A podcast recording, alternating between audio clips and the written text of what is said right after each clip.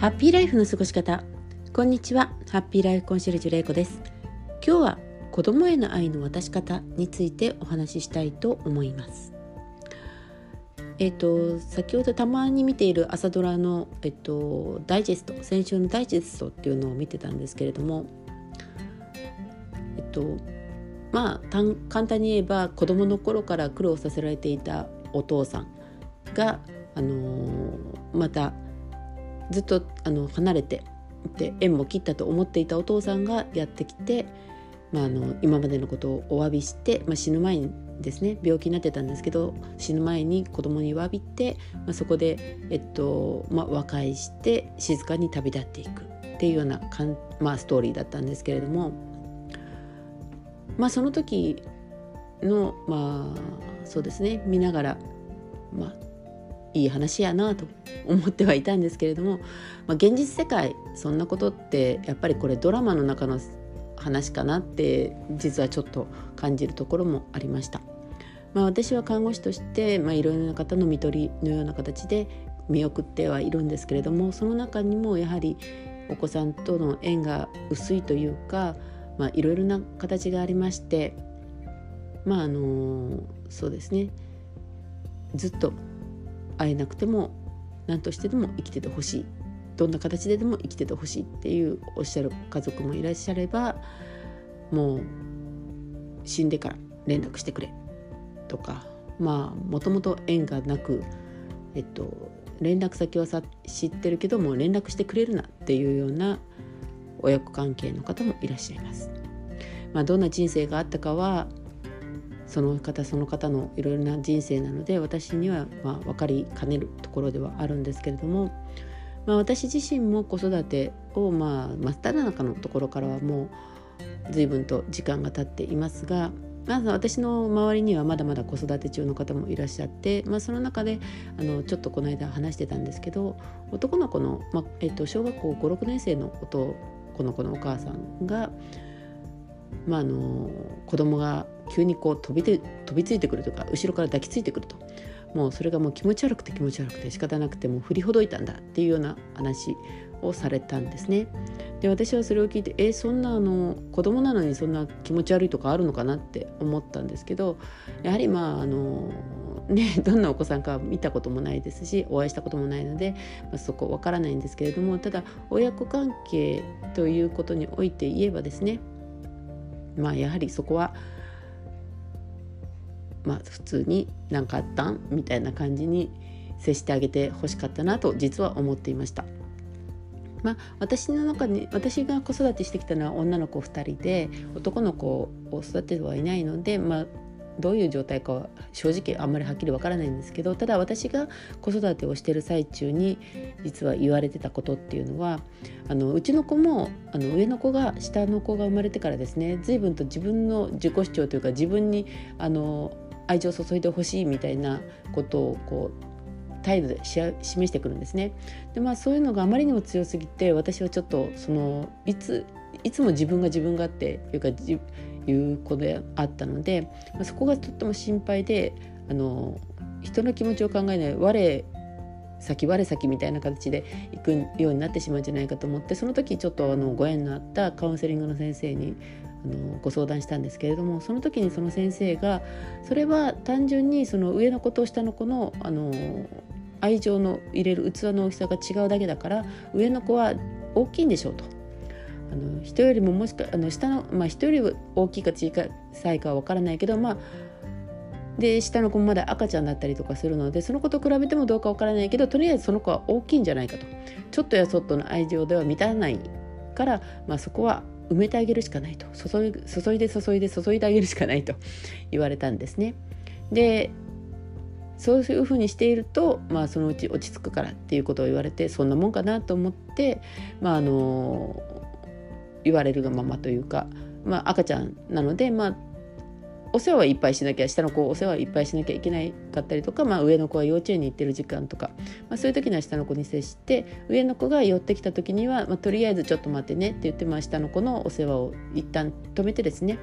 であの上の子と一緒に、接すると上の子をお膝に乗せて膝に乗せて話を聞いてあげたりだとか、まあ、下の子を抱っこしながらでも下の上の子とあの遊んでいるとか、まあ、そういう形にして上の子にあの、まあ、自分なりの愛情を注いでいたんですね。でまあ、そういうふうにしていくと、これ不思議なことにやっぱりあのだんだんと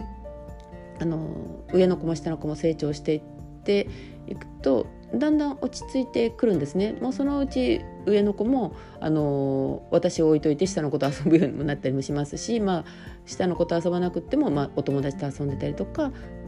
しに行くわけですよね。まあ、私たちを置いて何々ちゃんと遊びに行くって言って外に出ていくわけですよね。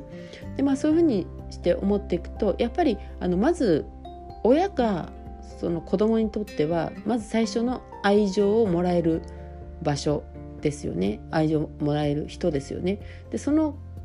そのまああの自分で出ていけるようになったら外からもいくらでももらえると思うんですけれどもまずその最初に満たしてくれる人が満たしてくれないとやはり安心感がその子の中には生まれないと思うんですね。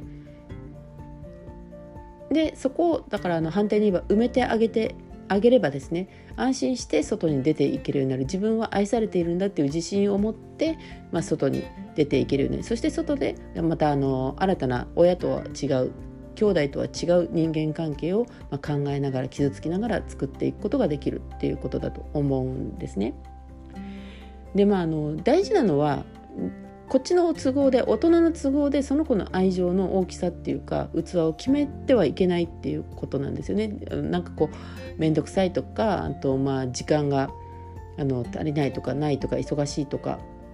あとこっちも疲れてるんだからとか、まあ、その他の兄弟のことがあるからとかあと親の介護があるからとか、まあ、いろいろなことでこちらの都合でその子の愛情を受け止めることをあのやめてしまわないっていうか埋めてあげることに力を注ぐことをあのやめてしまうっていうことはやっぱりしない方がいいと思うんですね。子供がその外に出ていけるっていうあの社会性を持って生きていけるっていうのねまずはその自分を愛されてるんだっていうことをしっかりと受け止めて自分がそのぐらいあの大事な、まあ、大事っていうかその自分は価値のある人間だって愛されるって当然の人間なんだっていうことをちゃんとあの認識するというかちゃんと分かってですねそれからでないとやっぱり外には行けないんですよね外での生活